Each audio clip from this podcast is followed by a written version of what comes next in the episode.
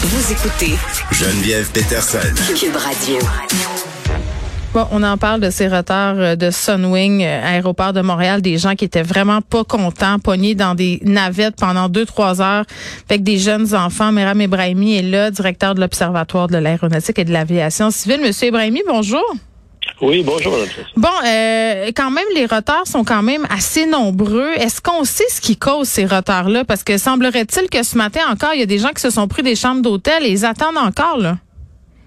En fait, c'est, je dirais, ce qui est étonnant dans cette situation-là, c'est un petit peu euh, le, euh, le comportement de la compagnie Sunwing. On Ah, est très donc. des commentaires. Et c'est ça qui ajoute un petit peu, si vous voulez, à Ouais. ce problème-là. Euh, sans vouloir m'avancer, euh, il faut toujours être très prudent et sans spéculer. Je pense que l'origine de la panne est plus importante que juste un bug informatique et je ne serais pas surpris qu'on nous annonce dans les prochains jours Mm. que c'est un cyberattaque ou quelque chose dans ce Ah oui, hein? qui a qui a été qui a été à l'origine de ça parce que vous savez des pannes informatiques dans le, dans ce domaine-là on connaît il y en a déjà eu pour des grandes entreprises.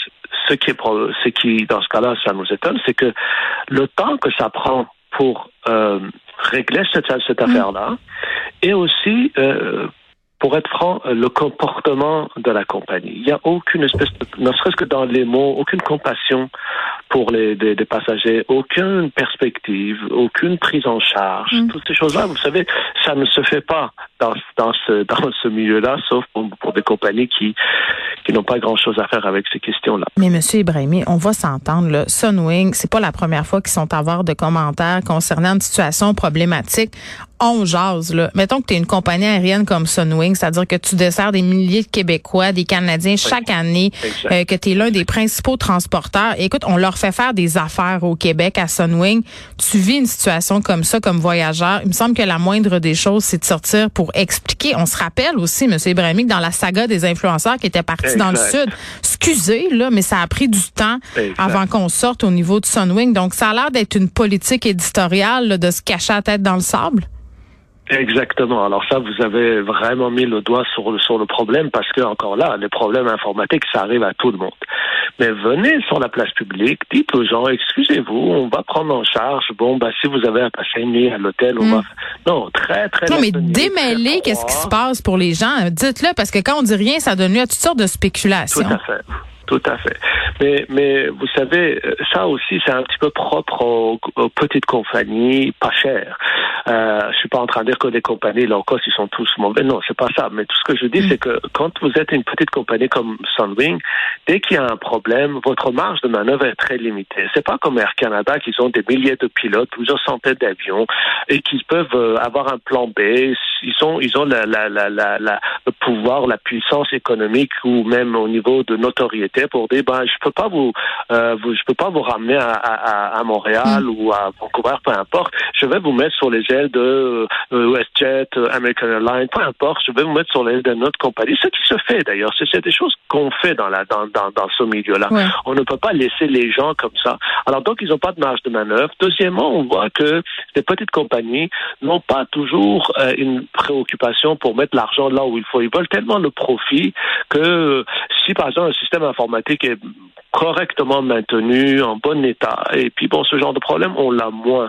Euh, et puis, bah, si c'est le cas de cyberattaque, ben là, à ce moment-là, bon, ben, ça veut dire qu'on n'a pas été vigilant malgré tout ce qu'on a dit et entendu Ben, pour, pour protéger les, les données. Ça, c'est intéressant, Monsieur Ibrahimi, parce qu'à chaque fois que je parle avec un expert en sécurité informatique, quand on parle de fuite de données, de piratage, de rançon logiciel aussi, ce qu'ils me disent tout le temps, c'est les compagnies bougent quand ils, a- ils arrivent à quelque chose qui leur fait perdre de l'argent. Donc, dans le cas de Sunwing, on le sait, euh, c'est au plus fort la poche et pas nécessairement la poche euh, des voyageurs. Ça, c'est pas vous qui le dites, c'est moi.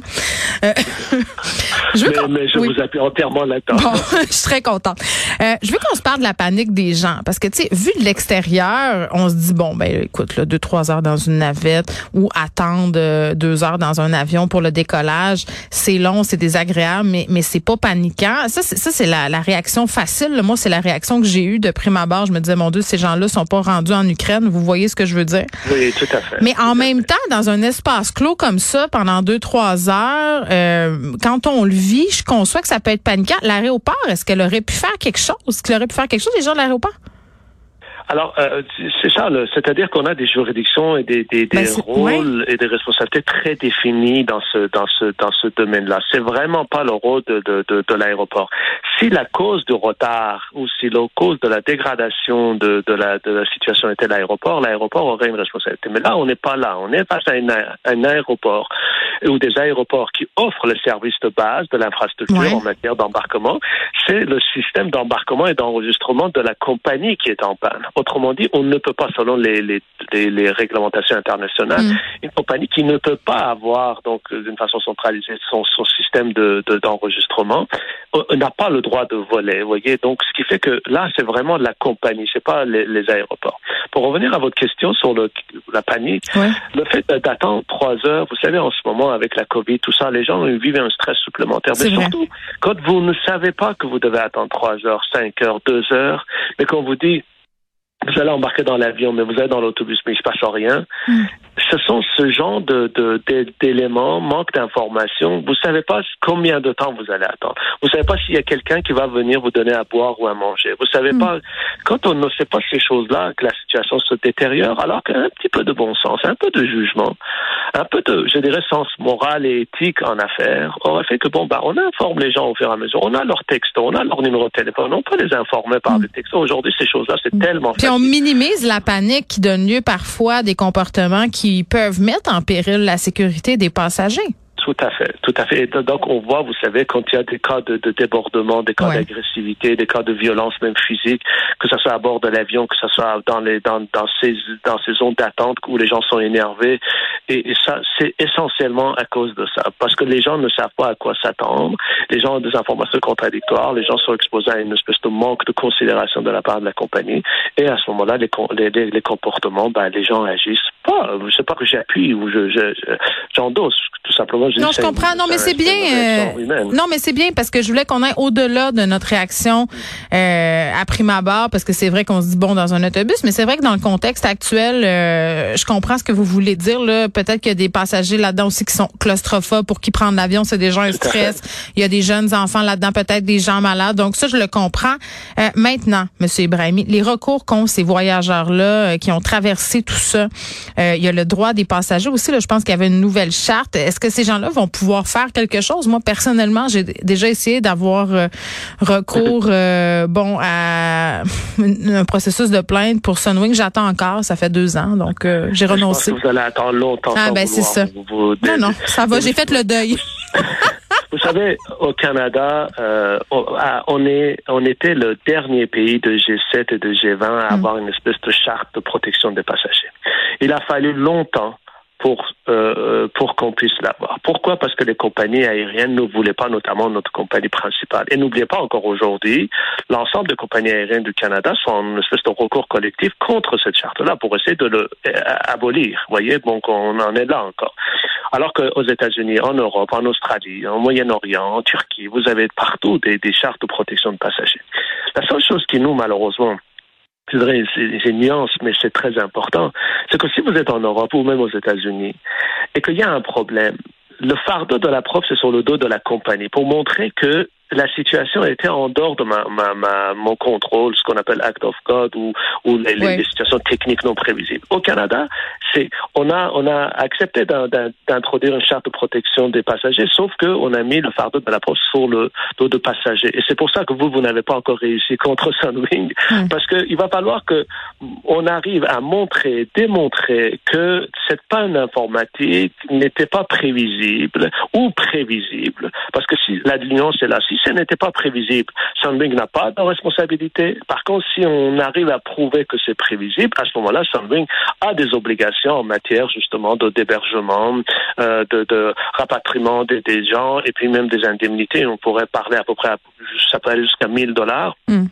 Sauf qu'il va falloir montrer ou démontrer que cette panne informatique-là a été prévisible. Ben, c'est la faute de. Et ça, c'est pas la chose facile à faire. Et, ce que je trouve, M. Ibrahimi, puis on va se laisser là-dessus, c'est que ces compagnies-là misent beaucoup sur le fait qu'à un moment donné, comme consommateur, on se décourage. Ça nous tente plus euh, de fournir les preuves justificatives, d'attendre des mois, d'enchaîner des communications. Donc, j'ai l'impression qu'à un moment donné, la charte du voyageur a ses limites. Je sais pas si vous êtes d'accord avec moi, là, mais à ce niveau-là, je le pense vraiment. Tout à fait. C'était un bon pas en avant, mais il y a des failles, il y a des brèches qui, qui, qui rend les choses très compliquées. Ça décourage les, les, les ben citoyens, alors que l'objectif de départ, mm. c'était bien au contraire. C'est ça, comme quand tu veux te battre contre Revenu Québec ou contre Revenu Canada ou comme n'importe quelle grande compagnie, on nous enterre sous la paperasse. À un moment donné, on abandonne. C'est comme ça qu'ils réussissent toujours à s'en sortir. Monsieur Ibrahimi, merci. Méram Ibrahimi, qui est directeur de l'Observatoire de l'aéronautique et de l'aviation civile. On revenait sur ces retards euh, des passagers Sunwing qui ont été bon obligés de rester à destination à cause d'une panne du système euh, du transport